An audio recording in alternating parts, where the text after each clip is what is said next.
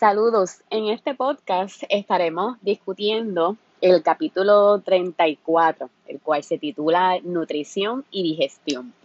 En este capítulo estaremos discutiendo tres objetivos principales o tres objetivos educacionales, los cuales consisten en los, en los siguientes eh, objetivos principales que vamos a estar trabajando. Número uno, vamos a estar estudiando qué tipo de nutrientes son los que los animales necesitan para poder estar con vida, ¿verdad? Sabemos que los nutrientes se van a volver una fuente bien, bien importante de principal de energía para que los organismos eh, vivos puedan eh, continuar su, rutina, ¿verdad? Y, sus tareas en la vida cotidiana.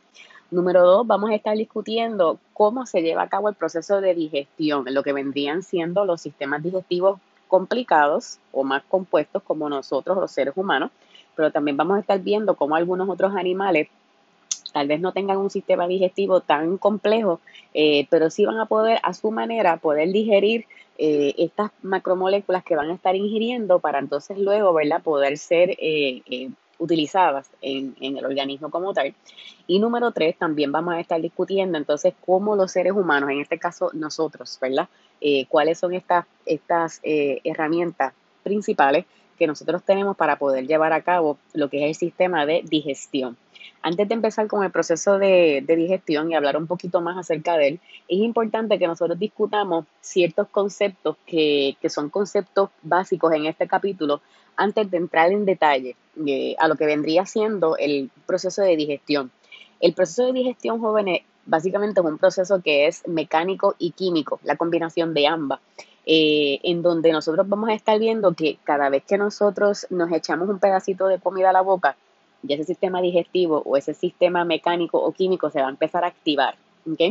Eh, así que esperamos, ¿verdad? Que ese, ese bolo de comida o ese, o ese pedacito de comida que nosotros nos estamos comiendo, poco a poco, ya sea a través, ¿verdad? De, nuestra saliva, con la ayuda de nuestros dientes y con otras estructuras que tenemos internamente, eso pueda llegar al estómago, esos, eh, ese alimento pueda ser eh, segregado a sus unidades principales y esos nutrientes entonces van a ser eh, absorbidos por lo que es este nuestro sistema eh, circulatorio como tal. Este, así que el sistema digestivo se define principalmente como la acción química y mecánica. La acción química y mecánica que un organismo vivo tiene para poder romper en los componentes principales un alimento. Ahora, ¿qué sucede? Como les estaba diciendo, tenemos que entender antes eh, algunos conceptos eh, que son bien importantes para poder entender, ¿verdad?, eh, de dónde es que surge la energía, cuáles son los alimentos que nos dan energía, cuáles, de estos, cuáles de estos nutrientes nosotros podemos obtener a través de la dieta, porque hay algunos de ellos que nuestro cuerpo no los puede sintetizar. Eh, cuál es el rol o cuál es el, deber que tienen estos nutrientes, las vitaminas, las macromoléculas. Así que primero vamos a estar hablando un poquito acerca de eso, entonces luego transicionamos eh, con, lo que vendrían siendo los diferentes sistemas digestivos que tienen los organismos. ¿okay? Eh, bien importante poder entender lo que significa un nutriente. ¿okay? Un nutriente es una sustancia que la vamos a poder obtener de nuestro medio ambiente eh, y más importante aún va a ayudar al organismo vivo a poder llevar a cabo dos funciones principales. Eh, la función de crecimiento, que sabemos que es una función importantísima y que el organismo eh, la está haciendo a diario, y también como un mecanismo de poder sobrevivir. ¿Qué significa esto? Esto significa que sabemos que 60% del organismo vivo está compuesto de agua, ¿verdad? Eh, y un organismo necesita, eh, necesita el agua para, muchos procesos eh, envueltos en el organismo vivo. Sin embargo, bien importante recalcar que el organismo también necesita, que y vuelvo a repetir, el organismo necesita en su gran mayoría también, además de tener agua, necesita nutrientes disponibles. ¿okay? Van a haber unos nutrientes que son esenciales, que son primarios. Esto significa que son nutrientes que el organismo siempre necesita tener cerca. Y vamos a tener unos nutrientes que son secundarios. ¿okay? Los secundarios no es que no, no es que no sean tan importantes como los primarios, el organismo también los va a necesitar, pero tal vez en menor cantidad. ¿Okay? Los nutrientes principalmente se, dividen en seis categorías principales. Eh, la primera categoría son los carbohidratos, La segunda categoría son los lípidos. La tercera categoría son las proteínas. La cuarta categoría son los minerales. La quinta categoría son las vitaminas. Y la sexta categoría es la famosa molécula del agua. Volvemos a repetir. Los nutrientes principales se dividen en seis categorías principales. Carbohidratos, lípidos, proteínas, minerales, vitaminas y agua. La mayor parte de la energía provista a un organismo viene, eh, un organismo vivo, perdón, proviene de los carbohidratos y de las grasas. Eh, principalmente eh, las células utilizan la energía que pueden, que pueden obtener ya sea de los carbohidratos o de las grasas para que estas células puedan seguir llevando a cabo sin ningún tipo de interrupción actividades eh, de mucha importancia que sabemos que tiene un organismo vivo. De igual manera sabemos, como les dije al inicio de, eh, la introducción, eh, sabemos que si un organismo vivo no tiene nutrientes, no va a tener energía. Y si una célula no tiene energía, sabemos que es una célula que más adelante puede morir. Otro detalle bien importante cuando hablamos de nutrientes es que cuando eh, el organismo empieza a, desmenuzar o empieza a romper estas, estas macromoléculas que son moléculas grandes y complejas a través del proceso de hidrólisis. Como parte de este resultado, siempre vamos a estar viendo que se van a estar liberando moléculas de ATP. ¿okay? Eh, ¿Y por qué es importante esto? Porque de ahí es una de las fuentes principales de donde está saliendo la energía. ¿okay? Eh, recuerden que esto se había discutido en el fundamentos de ciencias biológicas en la parte 1, cuando nosotros queremos sintetizar eh, una macromolécula necesitamos unos monómeros especializados o unas subunidades especializadas para poder montar lo que es una macromolécula. ¿ok? Por ejemplo, tenemos el monómero que es el aminoácido y si unimos varios aminoácidos con la ayuda ¿verdad? De, de lo que vendría siendo energía, podemos entonces sintetizar una molécula como lo que es la proteína, ¿ok? Eso es un proceso que es de síntesis. Ahora, si lo hacemos al contrario, ¿verdad? Y tenemos entonces la proteína, que es la macromolécula, pero ahora queremos, queremos ir rompiendo esa proteína en sus monómeros principales, que son los aminoácidos, vamos a estar que ahora liberando energía, no se va a estar entonces absorbiendo la energía, ¿ok? Y eso es una manera, ¿verdad? Que podemos entonces también este, eh, eh, utilizar eh, para que el organismo vivo también este, pueda jugar ¿verdad? Con, este factor que es tan importante como el ATP. Eh, la energía que proviene de los nutrientes eh, se mide a través de las calorías.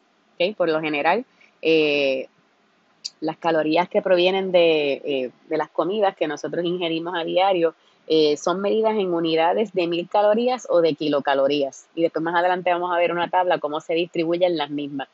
Un detalle bien importante cuando hablamos de las calorías es que por lo regular el el porcentaje más o menos o un promedio general de, eh, del ser humano en términos de lo que es el consumo de calorías eh, y cómo las puede estar quemando. Por lo general se estima que el ser humano puede quemar 70 calorías por hora, pero esto vendría siendo en actividades que son un poco más sedentarias.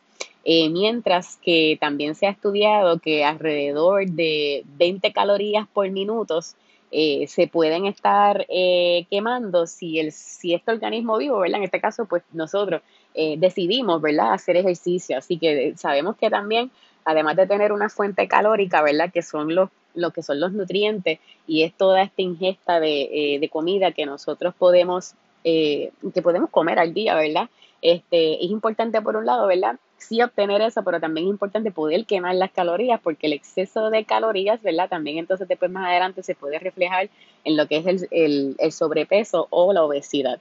Este, ¿Por qué es importante este detalle? Porque todos nosotros, eh, todos los seres humanos diferimos en algo y es en nuestra tasa o la razón metabólica. ¿Qué es lo que significa esto? Es la velocidad, es la velocidad en la cual ocurren la mayoría de las reacciones celulares que van a estar liberando energía.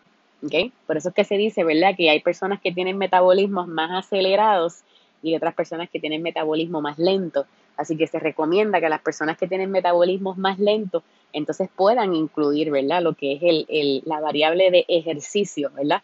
Para entonces eh, poder ayudar, ¿verdad? Y, poder ayudar a, este organismo a que entonces pueda quemar mayor cantidad de calorías por minutos a través del ejercicio. En la tabla 34.1, que está en el slide específicamente número 7 de su presentación, tienen un ejemplo eh, bien básico de actividades que, nosotros podemos hacer a diario, como lo que es correr, eh, lo que es poder eh, eh correr bicicleta, caminar, de hecho hasta estudiar, ¿ok?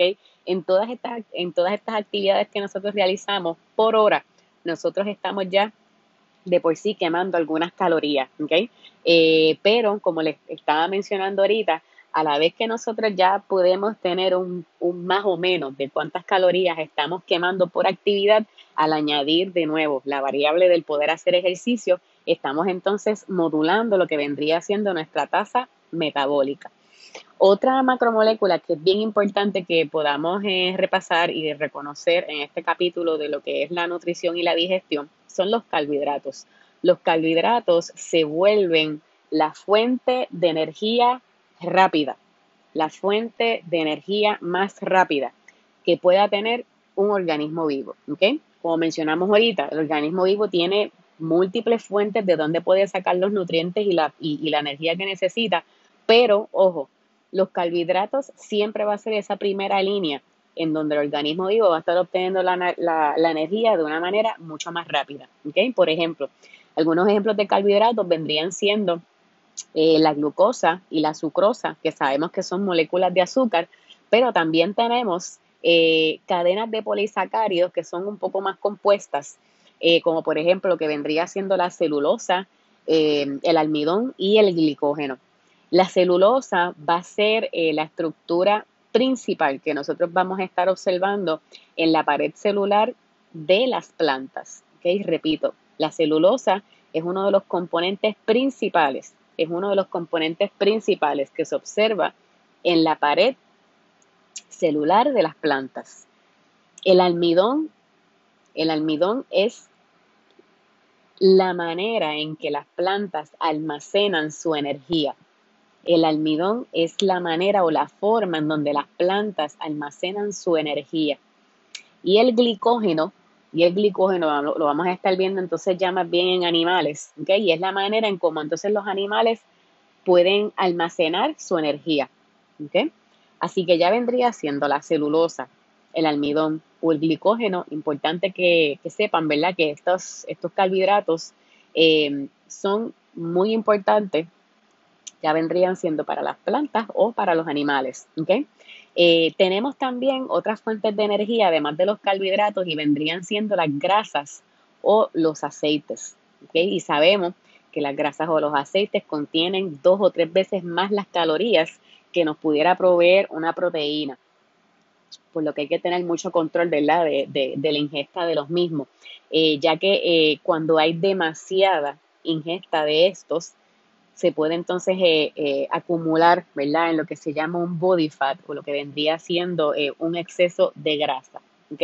Estos depósitos de grasas son buenos, ¿verdad? Porque es una grasa que se puede utilizar para poder extraer energía y también el exceso o estos depósitos de grasa también en algunos animales los ayuda eh, a poder aislarlos, ¿verdad? O a poder protegerlos en ambientes que son eh, sumamente fríos, ¿verdad? En algunos, algunos, de, algunos ejemplos de estos animales vendrían siendo las focas, que es el ejemplo que vemos en el slide 11, y también podemos ver eh, las ballenas.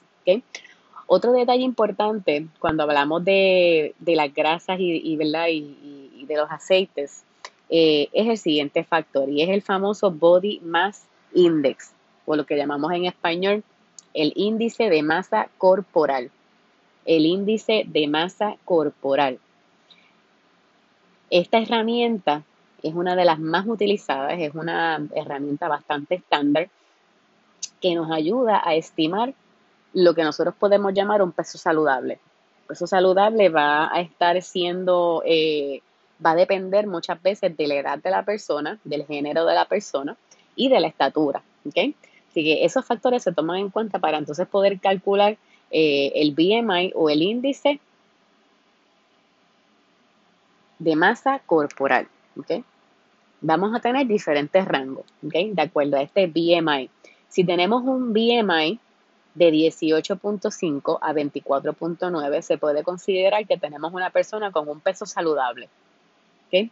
Por otro lado, si tenemos una persona con un BMI de 25 a 29.9, la persona ya se, está, se considera, ¿verdad?, que tiene un, BMI eh, en este porcentaje, con estos números, ya se considera que la persona está sobrepeso.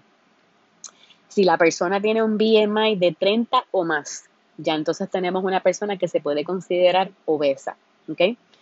Volvemos a repetir, tenemos tres diferentes rangos para nosotros poder eh, definir si una persona tiene un, un, índice de masa corporal saludable, si la persona está sobrepeso o si la persona está obesa. Una persona saludable tiene, tiene un índice un, un BMI de 18.5 a 24.9. Una persona que está sobrepeso va a tener un BMI de 25 a 29.9 y una persona que está obesa va entonces a tener un BMI de 30 o más. Porque es importante eh, reconocer estos índices? Porque en muchas ocasiones eh, estos índices ya están siendo asociadas con otras enfermedades crónicas, ¿ok? Eh, cuando se tienen índices que, ¿verdad? que son demasiado elevados, que sabemos que tenemos un paciente que entonces ya tiene sobrepeso o, ya esta persona está obesa, ya los estudios de investigación han confirmado que, tenemos pacientes que pueden ser propensos a otro tipo de enfermedades. Por eso es muy importante eh, mantenernos con un BMI, ¿verdad? Como dice la guía, de 18.5 a 24.9. Eso es, lo que, eso es lo que se ha definido, ¿verdad? Como una persona saludable. Otro detalle importante es que eh, cuando hablamos de, de, los nutrientes esenciales, eh, los nutrientes esenciales, como dije al inicio, se vuelven bien críticos a la hora de nosotros poder eh, a la hora de, nosotros poder alimentarnos, ¿verdad? Y de nosotros poder obtener eh, la energía que nosotros requerimos. Algunos eh, ejemplos de nutrientes esenciales para nosotros los humanos vendrían siendo los aminoácidos, los ácidos grasos, los minerales, las vitaminas y el agua. Vuelvo a repetir, algunos de los nutrientes esenciales para los humanos vendrían siendo los ácidos grasos, los aminoácidos, los minerales, las vitaminas y las moléculas de agua. ¿okay? Cuando hablamos eh, de nutrientes esenciales, son nutrientes, son nutrientes o son moléculas que nuestro cuerpo no puede sintetizar, nuestro cuerpo no las puede hacer. Por lo tanto, si nuestro cuerpo no las puede hacer, necesitamos obligatoriamente suplementarlas, ¿verdad? O nos tenemos que ayudar a través de la dieta. Así que tenemos que entonces tomar en cuenta qué alimentos voy a estar ingiriendo para entonces poder obtener estos eh, nutrientes esenciales. Em, también cabe eh, destacar que cuando eh, hablamos de, de, estos, de estos ácidos grasos, de, los ácidos grasos esenciales, también son bien importantes, como les había mencionado al inicio, para poder proveer lo que son fuentes principales de energía. pero aquí Eh, eh, es, importante poder eh, dar un ejemplo para que lo puedan visualizar. en donde nosotros podemos encontrar estos famosos ácidos grasos esenciales, ¿ok? Pues el aceite de, el aceite de pescado, por ejemplo, el aceite que sale, ¿verdad? de lo que vendrían siendo las almendras, el aceite de canola, el aceite de soya, ¿ok? Eh, son aceites que son eh, perfectos ejemplos, son aceites que son perfectos ejemplos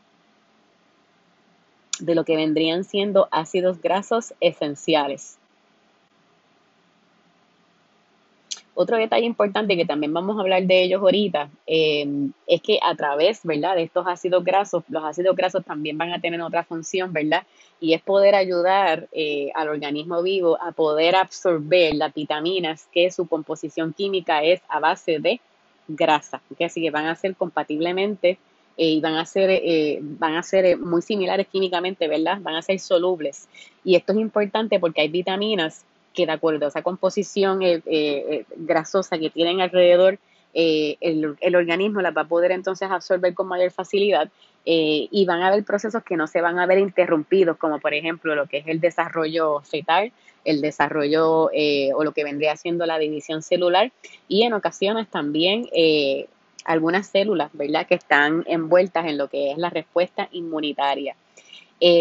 Un detalle también bien importante, ¿verdad? Cuando, cuando hablamos de, de estas de estas moléculas que son esenciales, ¿verdad? O de estos, estos nutrientes que son esenciales, también cabe eh, destacar la presencia de los aminoácidos.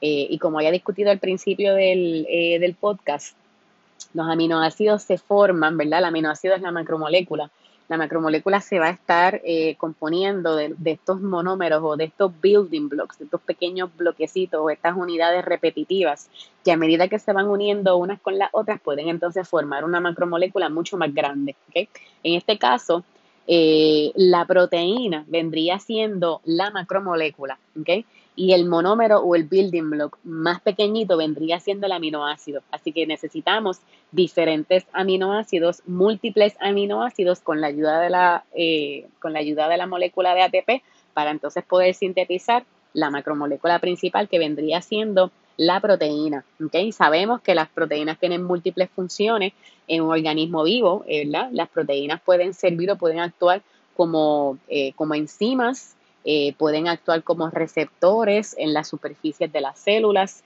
eh, pueden también ayudar a poder eh, transportar moléculas de oxígeno, y esto lo habíamos discutido en el capítulo anterior del sistema respiratorio con la proteína de, hemoglobina, ¿verdad? Que era, que era bien importante en el sistema respiratorio para poder movilizar y poder transportar moléculas de oxígeno a través de todo el cuerpo. otros ejemplos de funciones de proteínas en nuestro cuerpo, las proteínas también pueden funcionar eh, para, poder, eh, para poder funcionar en lo que vendrían siendo la función de anticuerpos. ¿okay? Acuérdense que los anticuerpos era lo que se formaba en respuesta a la presencia de antígenos en nuestro sistema inmunológico. Eh, sin embargo, y esto es bien importante también destacarlo, como mismo íbamos a tener aceites grasos que son bien esenciales, también vamos a necesitar aminoácidos que son esenciales. Acuérdense aminoácidos esenciales son esos aminoácidos que nuestro cuerpo no puede sintetizar. Así que obligatoriamente tenemos que incluirlos en la dieta. ¿okay? Tenemos alrededor de, en, la naturaleza, tenemos alrededor de 20 a 22 aminoácidos eh, que se utilizan para más adelante poder sintetizar eh, macromoléculas o lo que vendría siendo una proteína pero alrededor de 9 a 10 aminoácidos eh, nosotros como, humanos no podemos sintetizarlo, ¿ok? Así que esto es bien importante, ¿verdad? La función de nosotros eh, saber que ya de por sí nuestro sistema no está preparado para poder sintetizar estos aminoácidos, así que es importante poder proveernos a nosotros mismos estos aminoácidos en la dieta. Eh, ¿En dónde nosotros podemos encontrar estos aminoácidos esenciales? Los podemos encontrar en las carnes, por ejemplo, en los huevos, en el maíz, en la leche, en los granos, en la soya. Eh, algunos de ellos los vamos a discutir ya mismo en, en la tabla que también nos provee nuestra guía de estudio. Eh, pero estas son algunas de las fuentes eh, principales en donde hay eh, aminoácidos, aminoácidos esenciales que son muy importantes para el organismo vivo. Y aquí hay, un, aquí un detalle bien importante, ¿verdad? y es el siguiente. Cuando nosotros vemos que hay una deficiencia, ¿okay? nosotros vemos que hay una deficiencia, lo que significa es que tenemos bajos niveles de esos aminoácidos, ¿ok? Y esto es peligroso porque si el organismo eh, refleja ciertas deficiencias asociadas a estas cantidades mínimas que tiene de ciertos aminoácidos, esto se puede eh, traducir a lo que son condiciones patológicas en el ser humano. Eh, también otro detalle importante vendrían siendo los minerales. Ya hablamos de los ácidos grasos, hablamos de estos componentes tan importantes también de las proteínas, ¿verdad? Eh, y tenemos los minerales, ¿ok? Detalle bien importante de los minerales es el siguiente. Eh, los minerales sí los podemos obtener en la dieta, pero también los minerales están disueltos muchas veces en el agua que nosotros consumimos. Eso es un detalle bien importante. Los minerales juegan también un papel muy importante eh, en lo que vendría siendo, ¿verdad? la ingesta, La, ingesta de algunos elementos que son requisito que nuestro organismo vivo tenga disponible. Algunos de estos minerales que son muy importantes son los siguientes. Tenemos el calcio, tenemos el magnesio y tenemos el fósforo. Estos tres minerales son, son componentes bien importantes para tener huesos saludables y fuertes eh, y los dientes, las dientes que son bien fuertes también. Eh, por otro lado, también tenemos lo que es el sodio, lo que, lo que es el calcio y lo que es el potasio. Estos son bien importantes, estos tres minerales, eh, para lo que son las famosas conducciones eléctricas y nerviosas que habíamos discutido al inicio del semestre, pero también son necesarias para, para, poder llevar a cabo lo que es la contracción muscular, específicamente lo que era el sodio, sodio y el calcio. Eh, también tenemos otro mineral que es de suma importancia y es el hierro. El hierro es parte de la famosa proteína llamada hemoglobina, ¿ok? Eh, la hemoglobina era la, proteína que transportaba moléculas de oxígeno a través de todo el cuerpo, pero esa hemoglobina tiene un componente bien pequeñito dentro de su estructura que es la que permite que esas moléculas de oxígeno se puedan unir. ¿Quién es la que permite eso? El hierro, ¿ok? Ese mineral, es bien importante, el hierro, ¿ok? Tenemos también el yodo. El yodo es encontrado eh, eh, principalmente en las hormonas eh, y es producido directamente por la glándula tiroide. Em, y también tenemos otros escenarios en donde vamos a también necesitar, el organismo vivo va a necesitar cantidades más pequeñas de minerales, pero que de igual manera también van a tener una función bien importante en el organismo vivo eh, y estos son, ¿verdad? Eh, eh, los, famosos, los famosos minerales llamados los trace minerals, ¿ok? Son minerales que son trace, son pedacitos de minerales, componentes bien pequeñitos. alguno de ellos, ¿verdad? Que se, que se necesita en, en estas cantidades trazas o pequeñas, vendría siendo el zinc, el magnesio y el cobre. En la tabla 34.2 podemos observar que está en el slide 19 de su presentación algunos de los minerales más importantes para los seres humanos. A mano derecha, de luego en esa segunda columna vamos a estar viendo, vamos a estar viendo esa fuente dietética, ¿verdad? Lo que significa es en dónde nosotros podemos encontrar, en qué alimentos podemos encontrar ese mineral. También vamos a estar viendo en esta tabla cuál es el rol que va a tener este mineral en el cuerpo, ¿verdad? Y una de las columnas más importantes en esta tabla vendría siendo la última. Deficiencia de minerales está asociada directamente con síntomas. Deficiencia de minerales va a estar asociada directamente con síntomas. ¿okay? Esta tabla es importante que se la puedan eh, estudiar bien para la prueba corta, eh, porque para mí es importante que puedan entonces asociar en caso que haya deficiencia de ciertos minerales, qué síntomas o, patologías nosotros podemos eh, ¿verdad? ver en un organismo vivo, como por ejemplo, si tomamos de ejemplo el, calcio, ¿verdad?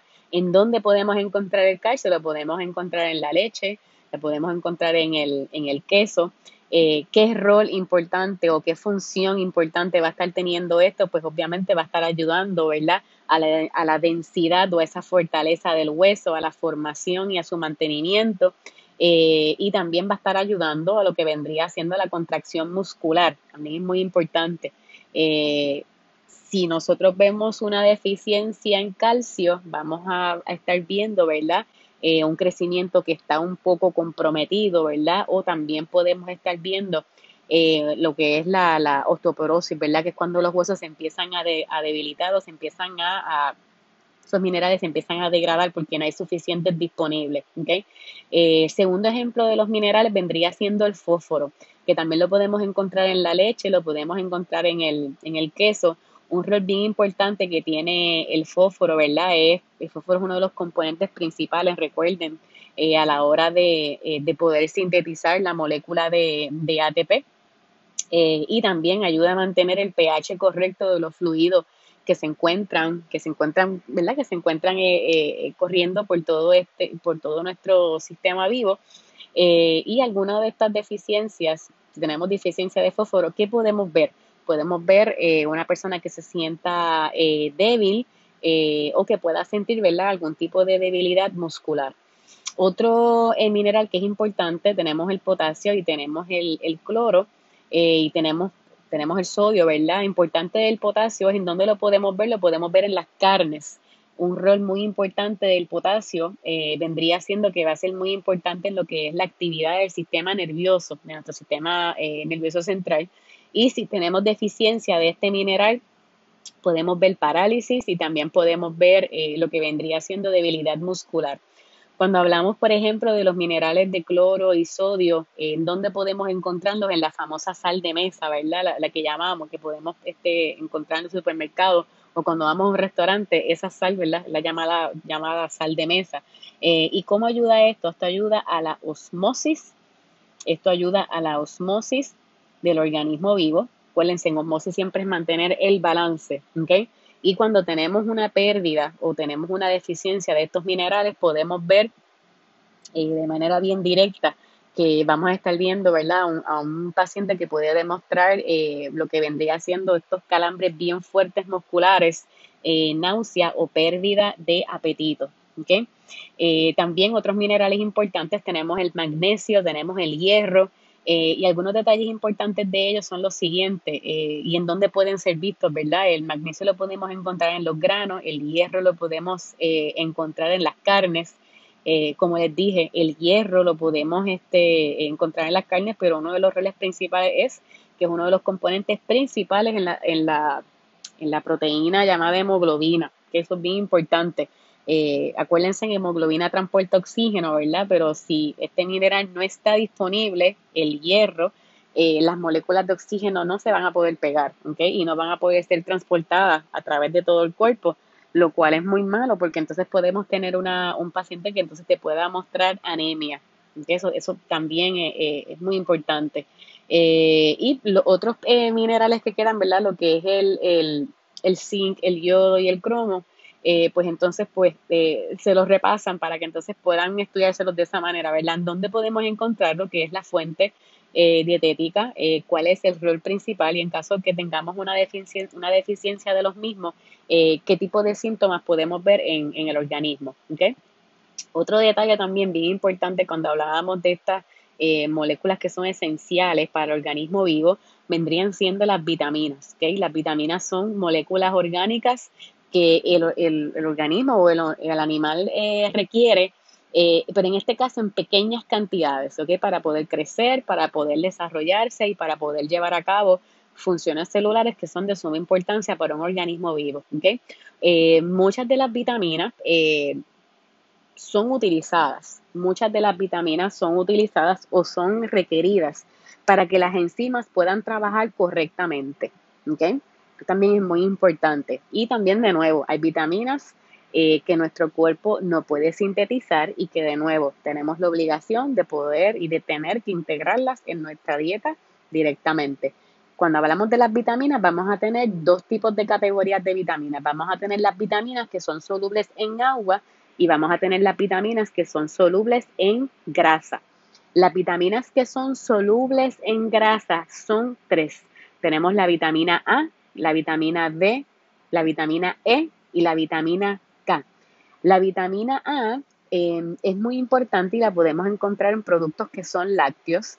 La vitamina D la podemos encontrar directamente en productos lácteos también en los huevos y en lo que vendría siendo el, aceite que es de eh, eh, el aceite eh, el aceite de bacalao también lo podemos encontrar ahí la vitamina E la podemos encontrar en las nueces y en los granos. Y la vitamina K la podemos encontrar en algunos vegetales. Funciones importantes de estas vitaminas en el organismo vivo. La vitamina A es esencial para tener una buena visión. La vitamina A también es muy importante porque promueve lo que es el desarrollo de huesos y de dientes saludables. La vitamina D es muy importante porque ayuda en el proceso de absorción de calcio. Bien importante también para lo que es el desarrollo de los huesos. Súper importante. La vitamina E funciona como un antioxidante. Un antioxidante ayuda a reducir los daños celulares que pueden ocurrir en un tejido. Y la vitamina K es bien importante en el proceso de la coagulación de la sangre. Algunas deficiencias que se pueden observar en un organismo vivo en caso que, que, tengamos poca cantidad de esas vitaminas disponibles son las siguientes. Cuando tenemos eh, lo que vendría siendo eh, una, un tipo de ceguera, ¿verdad? O dificultad para poder eh, tener una buena visión o poder observar bien, sabemos que entonces tenemos una deficiencia de vitamina A. Cuando tenemos un, un, niño, ¿verdad? Que está mostrando que su esqueleto se está deteriorando, tiene un esqueleto que es frágil, sabemos entonces que tenemos una deficiencia de vitamina D. Cuando tenemos problemas neurológicos, sabemos que tenemos una deficiencia de vitamina E. Y cuando tenemos eh, problemas, y esto se ve mucho, tenemos eh, pacientes que sufren de sangrados internos o de las famosas hemorragias, entonces aquí vamos a estar viendo, ¿verdad? Lo que es una deficiencia de la vitamina K. Así que estas son las cuatro vitaminas que son solubles en grasa. ¿Ok?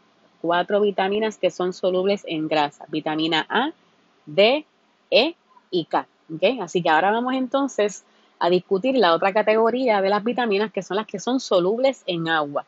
¿Ok? Y para mí aquí eh, es importante que ustedes sepan eh, dos cosas. ¿Ok? De las vitaminas solubles en agua, y esto está en el slide 21 y 22 de su presentación, los dos tipos de categorías de vitaminas, las solubles en agua y las solubles en, grasa. Eh, de todas estas que tenemos aquí, que son las solubles en agua, que son más que las que son solubles eh, eh, en grasa, para mí es importante este, que se puedan aprender dos de ellas, y es la vitamina C, que la vitamina C la podemos encontrar en lo que son las frutas cítricas eh, y en los tomates. Una función bien importante de la vitamina C es en la síntesis del colágeno. Esto es bien importante porque esto ayuda ¿verdad? Que, a que el organismo vivo pueda tener eh, ¿verdad? Eh, una buena consistencia en los cartílagos, en los huesos. Y cuando tenemos una deficiencia de vitamina C, se va a estar viendo una degeneración en la piel, degeneración en, algunas mucosas, en los dientes. Bien importante que lo puedan, eh, que lo puedan eh, eh, aprender. Y otro, otro detalle también importante, aunque están todas aquí, ¿verdad? Tenemos el famoso complejo B, que son vitaminas que son solubles en agua, tenemos la vitamina B1, tenemos la B2, la B5, la B6, el ácido fólico, la B12 y la biotina. ¿okay? Eh, todas ellas eh, básicamente ¿verdad? van a estar eh, ayudando a procesos metabólicos que están asociados a la respiración celular, a lo que es metabolismo y a lo que vendría siendo la síntesis de ácidos nucleicos, ¿ok? Así que para propósitos de examen, tal vez yo no voy a estar, no, no voy a estar entrando tan en detalle porque el complejo B complejo que es bien, eh, que es bien amplio, pero que sí que sepan que esas son algunas de las funciones principales que hacen, ¿ok? Así que de todas, la más importante es la vitamina C, ¿ok? Que fue la que, que fue la que, les, la que les discutí ahora. Así que hasta aquí los dejo con esta primera parte del post del capítulo del sistema digestivo y nutrición.